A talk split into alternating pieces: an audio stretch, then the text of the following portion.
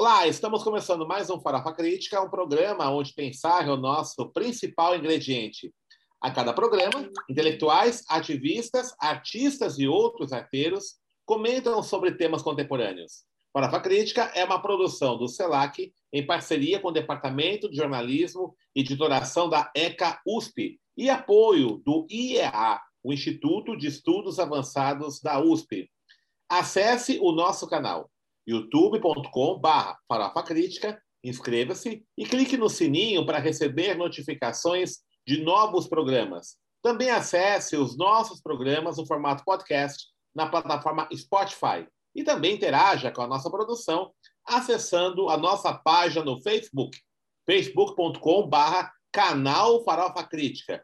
E não esqueça, toda segunda-feira, ao meio-dia e 30, ao vivo, o programa Mídia ao Ponto, com comentários sobre a cobertura da mídia da semana. E na quinta-feira, sempre na quinta-feira, a partir das 13 horas, o tradicional Farofa Crítica Entrevista.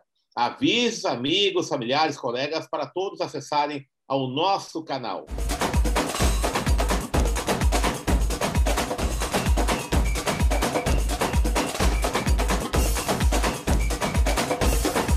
E o Farofa Crítica de hoje recebe Débora Teixeira. Débora é médica formada pela Universidade Federal do Rio de Janeiro, especialista em medicina da família e comunidade, com residência pela UERJ, a Universidade Estadual do Rio de Janeiro. Ela é professora da Faculdade de Ciências Médicas da UERJ, mestre em Educação em Ciência e Saúde pela Federal do Rio de Janeiro, doutoranda do Instituto de Medicina Social da Universidade Estadual do Rio de Janeiro. Ela é pesquisadora do Laboratório Interdisciplinar de Pesquisas em atenção primária à saúde, instrutora de Mindfulness pela Oxford Mindfulness Center, parceria com a Mente Aberta, colaboradora do grupo de trabalho Gênero, Sexualidade, Diversidade e Direitos do grupo de mulheres no MFC e do grupo de trabalho da saúde da população negra, todos organizados pela Sociedade Brasileira de Medicina de Família. Ela é participante da Corte 2020 do Columbia Women's Leadership Network, organizado pela Columbia Global Center Rio de Janeiro. Débora, primeiramente, muito obrigado por ter é, aceito o nosso convite, currículo extenso, né? Aí mostra bem a qualidade aí da nossa entrevistada de hoje. Eu queria começar a nossa, nossa conversa de hoje. Você fala que você tem trabalhado muito com mindfulness, né? É, que é justamente essa, essa pressão, né? Essa, essa situação de pressão terrível, né? De não desconexão, vamos chamar assim, né? Da produção. E nós vivemos agora um momento que, por conta da pandemia, tem crescido muito o trabalho à distância. É, esse problema do mindfulness, né, ele tem crescido? Como é que você tem percebido essa, essa, é, esse problema que nós temos hoje? É, então, primeiro, bom dia e obrigada pelo convite. Fico muito feliz de poder conversar com vocês. É, então, é, eu tenho, né, junto com um grupo de profissionais da UERJ, né, que são professoras e, e, profissionais de saúde de lá, um projeto é, de extensão e de pesquisa sobre mindfulness na saúde. É, e aí o que eu acho que talvez seja legal a gente explicar um pouquinho o que é mindfulness para as pessoas que talvez não tenham tanta familiaridade, né? A gente é, tem desenvolvido trabalhos tanto na assistência quanto na educação relacionados a fomentar algumas dessas práticas, que seriam o quê? Né? Mindfulness é uma palavra que não tem muita tradução né, do inglês para o português, mas é principalmente práticas de atenção plena, da gente conseguir estar consciente no momento presente. Né? E aí você está trazendo essa questão né, desse momento que a gente está vivendo, do trabalho remoto, da gente estar tá com muitas questões online, né? muitas vezes uma desconexão com o corpo, com a cabeça mil. E a gente sabe que nós temos hoje problemas relacionados à fadiga, né, que a gente chama da fadiga do Zoom, né, por conta do, do, dessas reuniões online, das pessoas ficarem muito cansadas, muito desgastadas, e da gente também é, exacerbar um, uma questão de fazer várias coisas ao mesmo tempo. Isso é uma questão do nosso tempo, de maneira é, mais contemporânea, mas isso tem acontecido mais agora na época da pandemia. Então, o que a gente tem desenvolvido são práticas, né, é, e o, o, oferecido para as pessoas é, práticas abertas semanais, de forma que elas possam ter a oportunidade de praticar é, mindfulness de uma maneira é, com instrutores é, que são pessoas formadas, pessoas que têm experiência, que podem dar suporte, de forma que elas possam ganhar essas habilidades para é, fazer isso em outros momentos do seu dia. É, primeiramente, obrigado. É, é uma correção. Eu tenho mania disso no inglês. Eu falo minha. Mindfulness é correto, né? Uhum. Eu tenho esses erros sempre no inglês. Eu pego o I e falo IEI. Mindfulness, essa é a pronúncia uhum. correta. Uhum. É, Débora, assim, uma, o, eu estava... É, uma, uma colega minha, né, que ela tem um filho de, acho que, oito anos, oito, nove anos, que está tendo as aulas online, né, por conta aí da pandemia. Ele reclamou para a mãe dele que ele não gostava da aula online porque ele, ele via a cara dele mesmo no computador. Ele via a cara dos coleguinhas. Né? É, ele ficava muito, achava muito chato isso, né? Porque eu não quero ver mais minha cara, eu quero ver a cara dos outros. Né?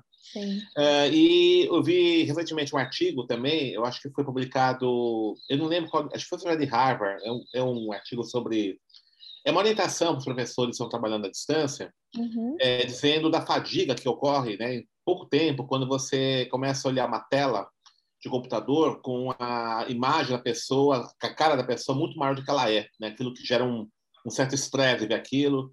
Eles até orientam a trabalhar com a visão em galeria, ou fechar a câmera em alguns momentos, é, ou até mesmo reduzir o tempo de hora, né? O tempo de hora a aula é, à distância, ele é mais cansativo do que a aula presencial. É, você tem, tem, percebido no campo da educação esse tipo de problema ou não? Certamente. Certamente. É, eu sou professora né, da Faculdade de Ciências Médicas e a gente está numa modalidade híbrida, né? A gente tem atividades online, tem atividades práticas que precisaram ser readaptadas para esse contexto da pandemia. E uma das medidas que foi feita foi exatamente de reduzir o número de horas é, de aula, né, aquilo que a gente teria de aula presencial, que seria de repente um turno é, de atividades com os, com os, estudantes, a gente reduzir para que eles possam ter um pouco de atividade é, não síncrona, né, quer dizer, ele, é, é um vídeo ou um texto que ele pode ler, a atividade síncrona né, dessa reunião como a que a gente está fazendo agora, não passar de duas horas, porque mais do que isso realmente é extenuante, é muito desgastante. E atividades pós, para que ele tenha atividades de, de é, fixação, exercícios, trabalhos, inclusive às vezes até em grupo. O que, que acontece? Além disso que você relatou, né, do, do próprio é, atenção fixa no rosto da pessoa, essa questão de você mesmo se olhar, pode ser algo que para algumas pessoas é interessante, mas para muitas pessoas distrai, né? A gente fica se olhando e aí é como se tivesse um espelho e a gente fica se ajeitando, a gente fica reparando nos nossos próprios trejeitos e tal. Mas tem uma outra questão que eu acho que é muito importante, que a gente tem trabalhado, por exemplo, nesse nosso projeto que a gente chama de Medita UERJ, né? Que é das pessoas poderem ter uma prática semanal e aberta, de trabalhar a corporalidade. A gente sabe que o nosso aprendizado ele não é só cognitivo, né? Nós não somos cérebros flutuando numa tela, nós temos um corpo e esse corpo ele também se expressa. É, a gente tem uma linguagem não verbal do professor, do estudante e tal.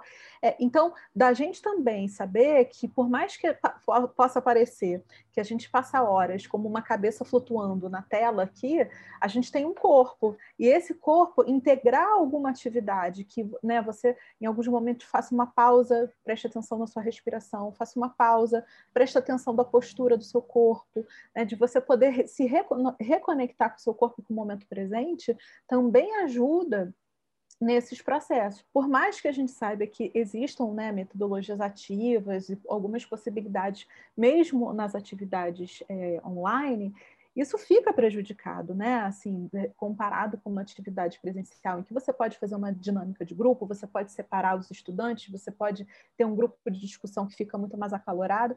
Então, é, é essa questão também de você se desconectar do corpo, do número de horas que você está sentado, às vezes, né, no trabalho remoto, você só percebe que está, sei lá, quatro horas sentado fazendo reunião direto, quando a sua lombar começa a apitar, você está com dor no ombro, você está com os olhos, né? Tem, tem uma fadiga corporal também, até dos próprios olhos, a gente sabe que a gente pisca menos quando a gente está direto olhando, então sente secura nos olhos, sente fadiga.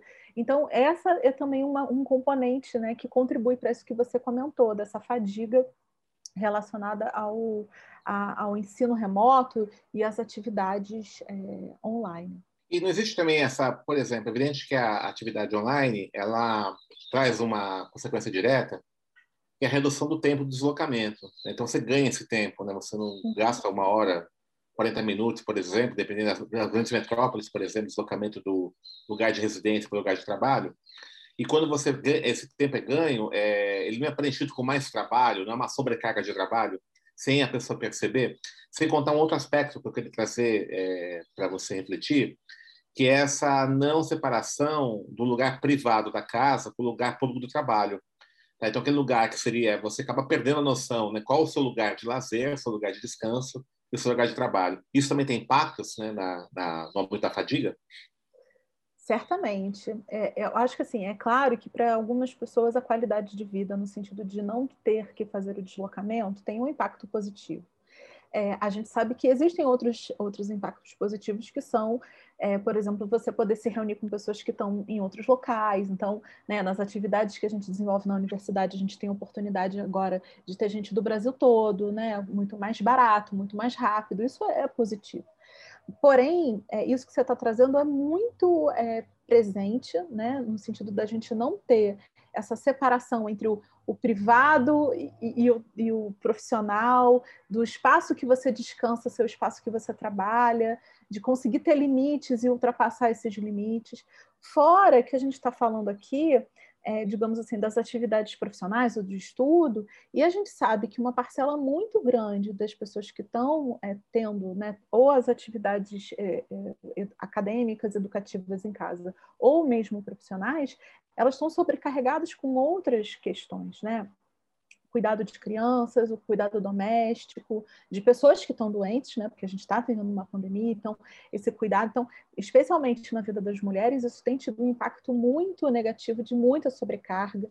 Né? A gente vê isso nos estudantes, né? as crianças sem aula, é, sem escola, então é, é, é, as interrupções, né? De, de você ter às vezes um trabalho que você precisa focar e que é constantemente interrompido por outras demandas, né? Então, de você também, às vezes, ter um espaço protegido e um espaço uh, delimitado de, de, trabalho de estudo também fica mais difícil, né? Isso sem falar nas próprias é, dificuldades técnicas mesmo, né? De conectividade, de ter um aparelho adequado. A gente teve essa, esse levantamento, por exemplo, na UERJ sobre os estudantes, organizaram-se algumas algumas questões de suporte né, para as pessoas que estavam com dificuldade, mas a gente sabe que na vida real né, a internet cai, acaba a luz, a gente é o computador reinicia na hora que, né, que você vai começar a aula, ele, ele resolve fazer atualização crítica e você não consegue usar, né, várias vezes. Usando o Windows, né? É, eu lembro que eu não resolve. Pandemia, né, que, que antes eu, eu tive que mudar o plano de internet da minha casa para poder dar aula online, né? Imagino que muitos professores também. É, eu, eu estourei meu plano de dados do celular, por exemplo, porque eu tive que rotear o celular para dar aula várias vezes, porque a internet caiu, porque né, agora a gente está um pouco mais acomodado nisso, mas também são situações. A gente teve que trazer a infraestrutura que né, o ambiente de trabalho ou, ou a universidade traria, é, a gente teve que trazer para nossa casa, né? A gente teve que bancar essa estrutura, que às vezes é difícil também, né? É, é muito interessante estar tá colocando, né? Porque acabou recaindo sobre o trabalhador né, o ônus de fazer essa, essa reengenharia do espaço né, do trabalho. E como é que você chega a isso? Né? Porque as empresas economizaram. economizaram, por exemplo, no custo de energia elétrica né, dos, seus lugar, dos lugares de trabalho. É, até mesmo é, teve essa coisa lamentável em muitas universidades privadas que demitiram vários professores e juntaram turmas. Né? Então, é, eu tenho informação de professores de universidades privadas que estão dando aula para 150 alunos é, pegando de vários polos né, do Brasil inteiro. Como é que você chega a isso? Está né? Tá tendo um aproveitamento né, das empresas é, desse ganho aí que tem com a, com a passagem aí forçada para o trabalho online. Certamente, né? E, e com grande prejuízo né, pedagógico, de interação das pessoas, né? Uma sobrecarga com esse professor, porque você ter 150 janelinhas abertas significa você ter que tutorar 150 pessoas e ver trabalhos e corrigir e tentar minimamente ter uma qualidade, né? Então, a gente sabe que muito muito poucas é, é, estratégias pedagógicas que funcionam realmente envolvem um, um, auditório com 150 pessoas. É muito raro que isso seja uma estratégia válida, tirando né, grandes conferências aí de né, grandes nomes, que às vezes é uma oportunidade única na vida, seja conseguir juntar as pessoas para ouvir aquela pessoa. Na maioria das vezes, o que, o que funciona é a gente estar tá em grupos menores, a gente poder debater, a gente poder estar tá, né, interagindo. Você acredita, Débora, que vai ser necessário fazer uma regulamentação aí disso? Porque é, a passagem foi forçada causa da pandemia, né? E uhum. aí estão surgindo problemas novos, né, do ponto de vista da saúde laboral. É, você acha que é o momento do, do movimento sindical, dos trabalhadores, aí, das entidades representativas, dos profissionais, né, repensar, da educação particularmente, é, pensar em uma agenda para modificação? Como é que você vê isso? Eu acredito que sim, né? Eu acho que, a, a, eu acho que assim, a minha impressão é que está todo mundo ainda muito atordoado, né? Pelo momento muito crítico que a gente está vivendo, que é um momento né, trágico, né? A gente está vivendo uma crise sem precedentes é, no Brasil e no mundo, mas no Brasil especialmente, a gente está num momento muito terrível, né? Então, a minha sensação é que esses processos estão sendo pensados, sim, existem fóruns de educadores refletindo sobre estratégias, mas do ponto de vista da regulamentação, eu acho que ainda não se teve ainda uma é, ação mais assertiva, porque está todo mundo muito atordoado, mas certamente, né? Da mesma forma que na medicina, é, Houve, a partir do ano passado, uma regulamentação do Conselho Federal em relação à telemedicina, a teletrabalho, a, a, a consultas online, né? coisa que antes era tudo totalmente proibido. Agora é, houve uma flexibilização disso, né? para que as pessoas possam ter consultas médicas é, por via de telesaúde, né? de telemedicina. É, certamente, em relação à educação, isso também vai precisar ser repensado flexibilizado porque tem questões que são importantes e boas e que facilitam a vida das pessoas e tal, mas que é, precisa de um equilíbrio e de um, e de um controle disso para que também não, não tenham esses abusos como esse que você falou, né, de demitir professor, de às vezes também a gente sabe disso, né, de às vezes é, instituições de ensino, da graduação, de pós-graduação, que simplesmente pegaram o seu currículo presencial e transportaram ao online. Então, eu tenho colegas, por exemplo, fazendo pós-graduação que tem sete horas de aula por dia online. Isso é insano, né? Ninguém aguenta, ninguém rende, ninguém. A pessoa nem está mais ali, né? Ela fechou o vídeo e está fazendo, tá fazendo faxina, não é possível, a pessoa não aguenta, né? É, e aí eu acho que isso é uma coisa que eu, que eu ia falar quando você começou a falar sobre os estudantes, que é muito interessante que todo mundo que é professor já passou por essa dificuldade, essa frustração, que é que ter aquelas janelinhas de todo mundo com o vídeo fechado, né? Uhum. E, inclusive, já tem até estudo sobre isso, por que, que os alunos ficam com o vídeo fechado, né? É, e, e uma das questões, muitas vezes a gente tem uma conotação negativa de que a pessoa não está ali, que a pessoa não quer nada, que a pessoa, né? Mas muitas vezes isso também tem a ver é, com essas fragilidades que a gente é, não não aprofunda, né? De da pessoa ter vergonha do ambiente que ela está, né? Da, da, pessoa não ter privacidade, da pessoa é, ter uma, uma ser muito é, ter muita consciência da própria aparência, né? De ficar uma coisa que ela ia para a faculdade e não pensava sobre isso e ela agora fica vendo a própria cara e, e aí ela fica ali nervosa, enfim. Então não é a gente precisa trabalhar isso, inclusive, como uma nova etiqueta, né? Como é que a gente negocia isso de das pessoas interagirem, terem vídeo aberto, enfim, abrir o, o áudio, se, se, comunicar, enfim.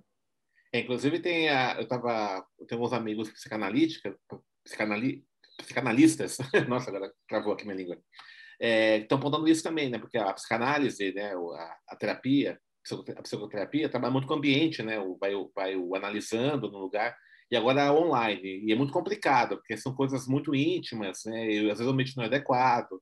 Né? É, é um problema. A pessoa não fica exatamente igual é, tendo uma consulta online com o seu terapeuta do que ir ao, ao consultório, né? porque está na, na, casa dele. Então está falando coisas íntimas, passa alguém, sei lá, né? ele não está à vontade ali, né? Então isso é um, um problema. Certamente. Claro que tem um lado também bom de pessoas poderem acessar profissionais que estão longe, né? Então, eu tenho colegas psicólogas que estão atendendo gente de outros lugares do Brasil, é, mas uh, essa questão de você ter né, o que eles chamam de setting, né, de você sair da sua casa, de você ir num consultório que é um lugar protegido, de você poder ali falar sobre você, ou inclusive de ser examinado, de né, poder tirar suas dúvidas, é diferente realmente, né? É, e a gente não vai poder, não pode ser um modelo substitutivo, né? Eles vão ter que ser modelos conciliatórios aí, a gente vai ter que encontrar um meio termo é, para incorporar isso, que eu acho que agora não sai mais né, da nossa vida, essa modalidade online ela agora vai ficar. Por outro você, lado, ficar, você acha que vai ficar isso? Não vai voltar? Ah, eu acho que vai ficar. Assim, eu acho que não vai ficar 100%, mas Sim. eu acho que isso não vai ser, não vai voltar, não é impossível voltar ao que era. Uhum. Eu acho que é. Eu acho que a gente ganhou é, uh, uma outro status. Eu acho que as, as, questões online elas ganharam hoje um status que não é mais a gambiarra, elas, elas são uma opção, né, real. Então, congressos, seminários é, coisas que não é isso, a gente gastava uma fortuna para as pessoas se deslocarem, né, é tão difícil e tal. Então, eu acho que isso vai continuar. É, no tá. ambiente acadêmico também, eu acho. Só que vão ter que ter regulamentações e ajustes, né? E, e limites, porque também não dá para ser tudo online. O problema que a gente enfrentou na, na USP, onde eu, onde eu ministro aula, né? Onde eu trabalho, é que é, boa parte, os professores, na sua parte, é, eles são formados para essa metodologia presencial, né? E aí, como foi muito abrupto, muito rápido isso, é, foi muito difícil acostumar a usar as plataformas né, que você tem de é, ensino à distância. Isso você colocou agora, né? Você adaptar a metodologia, não ser só aula expositiva de quatro horas, mas pensar outros mecanismos, né? Então, é um problema até geracional. Né? Você tem uma geração de professores que foi formada para essa para esse tipo de, de suporte né, do presencial e foram obrigados a migrar para online. É, então, isso, como é que você vê isso, né? Então, vai, vai, ter que repensar toda a formação pedagógica, não? Dos professores. Né? Ah, né? certamente. É. É, tanto que, assim, eu tento sempre usar os termos de ensino remoto, porque eu sei que quem é especialista em educação à distância, né, fica muito zangado se a gente fala que o que a gente está fazendo é educação à distância. que é isso, existem, né, é, linhas de, de, de, formação e de estudo né, sobre educação à distância mesmo, quando você quer fazer uma atividade que é à distância. O ensino remoto ele é uma adaptação para quem é, não tinha pensado uma coisa e vai, precisou se readaptar, né? Eu acho que isso tem um componente que pode ser geracional de, te de, tecnologia, mas eu acho que tem um componente que é de formação dos professores mesmo, né? Dentro do, da, da, academia, a gente acaba não valorizando tanto a pedagogia, as estratégias pedagógicas, a, a questão das didáticas, né? Isso fica como secundarizado ao nosso conhecimento técnico, né? É, eu lembro que quando eu fui fazer mestrado em educação, né, foi um pouco por isso que eu falei, gente, eu assim, eu sei medicina, não sei dar aula, o que, que eu vou fazer aqui, né? Tipo, eu preciso me é, instrumentalizar um pouco mais. E aí eu vi o quanto realmente era um, um, campo muito vasto, né, de conhecimento e tal. E aí o que a gente tem tentado é, é exatamente uh, criar um pouco do, do que a gente tinha em sala de aula de interatividade é, e, e, de protagonismo né, do estudante e tal, dentro do possível, com todas as limitações, é, nesses ambientes virtuais, né, de, de, tentar usar dentro do possível é, essas plataformas e, e, poder ter tarefas e tal. Mas na medicina, a verdade é que isso é uma é uma remediação, né? Porque a gente precisa ter a parte prática. Claro que tem um pedaço dos estudantes que já está de volta no campo, né? Há muito tempo já. Os alunos dos cursos, do, mais do início do curso, ainda estão um pouquinho mais é, restritos, devem voltar agora, por segurança mesmo, biossegurança tudo, mas é, é isso, tem coisas que você, né, habilidade, você não ganha habilidade só no papo, você tem que exercitar aquilo, você tem que estar tá na vida real, né? Então, mas isso, por exemplo, apontou para a gente, dentro da medicina, dos cursos da saúde em geral, que a gente tem uma lacuna de formação é, de, de, saber fazer telemedicina, que era uma coisa que praticamente ninguém fazia, e a gente agora tem que ensinar para os meninos e aprender também como, como lidar né, com, com essa coisa de atender as pessoas online, como é que você organiza, registra, né, o quanto que dá para ser online, o quanto que dá para ser presencial. Está todo mundo aprendendo ainda, né, sobre isso. É, é, é, é necessário uma renovação aí, né, dos, desses processos pedagógicos. Você tocou uma coisa muito importante, é os cursos de mestrado e doutorado, né, que formam professores de ensino superior, eles formam pesquisadores, né, o debate mesmo pedagógico ele existe, isso é um problema, né, que nós temos em todas as áreas, né, todos os programas de pós-graduação. É, toda, toda a discussão é voltar para pesquisa, que é importante, é, mas aí você tem, o, você tem a formação, o doutorado, vai, vai dar, vai, você vai ministrar aula, só que você não tem nenhuma formação é, pedagógica, né? Eu, eu, tive uma formação porque eu tive, eu tive, a experiência, tive a chance de ser professor de educação de adultos né? é, na prefeitura. Então, quando eu fui fazer mestrado, doutorado, eu tinha uma experiência já pedagógica. Mas eu noto assim que essa é a grande, a grande dificuldade. Né? Você sai, vai, põe na sala de aulas e vira ali. Sim, sim. Com certeza, a maioria de, do, do, dos acadêmicos eh, teve uma, às vezes, um estágiozinho docente bem pequenininho ali, umas pai, né? é, só para dizer que teve um negócio, mas realmente alguma discussão sobre o processo de, eh, de educação de adultos, né, sobre é, o que, que a gente está fazendo né, na graduação e tal, ou na pós-graduação, é muito pouco, né? E agora a gente está sendo muito desafiado né, nesse momento. Muito bem, Débora. É, nós estamos caminhando aqui para o final do nosso programa. É, quem quiser conhecer essas pesquisas, você tem um trabalho muito interessante também sobre gênero e sexualidade, né? É, uhum. No seu currículo aqui, não deu tempo. A gente vai, vou te convidar de novo, outro momento, para você falar mais tá sobre tá esse tema. Tá? tá é, mas se quiser conhecer mais seu trabalho, você tem algum site, um portal, alguma coisa assim, onde pode, o pessoal pode acessar aí a sua tá. produção? Eu não tenho uma página pessoal profissional, mas eu, tenho dois, duas páginas que são interessantes. Uma delas é, é a gente tem um grupo né, de pesquisa de extensão que chama Mindfulness Rio UERJ, a gente está nas redes sociais, tem site, tem Instagram, tem Facebook, em que a gente mostra esses trabalhos de pesquisa de extensão que a gente desenvolve com mindfulness na saúde e no ambiente universitário. A gente tem uma atividade toda quinta-feira, às 18h30, é, que é uma prática de mindfulness online, que é aberta para estudantes, para profissionais, para quem quiser, né, quem quiser conhecer um pouco mais sobre mindfulness e quiser praticar, tem um espaço de meditação junto com instrutores certificados. E em relação aos grupos de trabalho que eu colaboro, a gente tem a página da Sociedade Brasileira de Medicina de Família e Comunidade, SBMFC.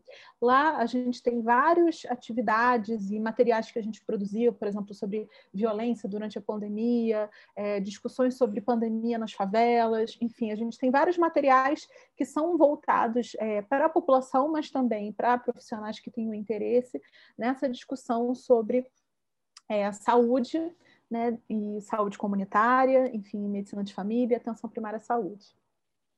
Muito bom, então. Então tá aí, então, a, as dicas aí de acesso. O, o, a primeira página é mais, como é que é? Eu não entendi o, nome, o correto nome, não? Mindfulness Rio Ah, Mindfulness, ok, ok. E o então, tá bom. Tá bom? Ok, então. Isso. Muito bom. Tá certo. Então, Débora, muito obrigado pela sua participação no nosso programa, né? Sucesso aí nos seus projetos, né? E vamos ver Obrigada. se a gente consegue é, regulamentar, né? Conseguir é, que essa nova situação do trabalho, né? Ela seja vista aí pelos agentes políticos, né? Agentes públicos, uhum. para que reduza aí a fadiga, né? Do trabalhor que está sendo obrigado a trabalhar nessa área. Muito obrigado, viu? Tá legal, muito obrigada, viu? Obrigada pelo convite. Tá bom. Estamos encerrando mais um Farofa Crítica, que hoje entrevistou Débora Teixeira, que falou sobre mindfulness e os fadigas, o novo mundo do trabalho, né, que hoje está modificado por conta da pandemia. Acesse o nosso canal youtube.com.br Farofa Crítica, inscreva-se e clique no sininho para receber notificações de novos programas. E para encerrar, uma frase do José Marmo Silva, coordenador da Rede Nacional de Religiões Afro-Brasileiras de Saúde. O grande desafio é propor a essa sociedade o respeito à diferença e a humanização da saúde.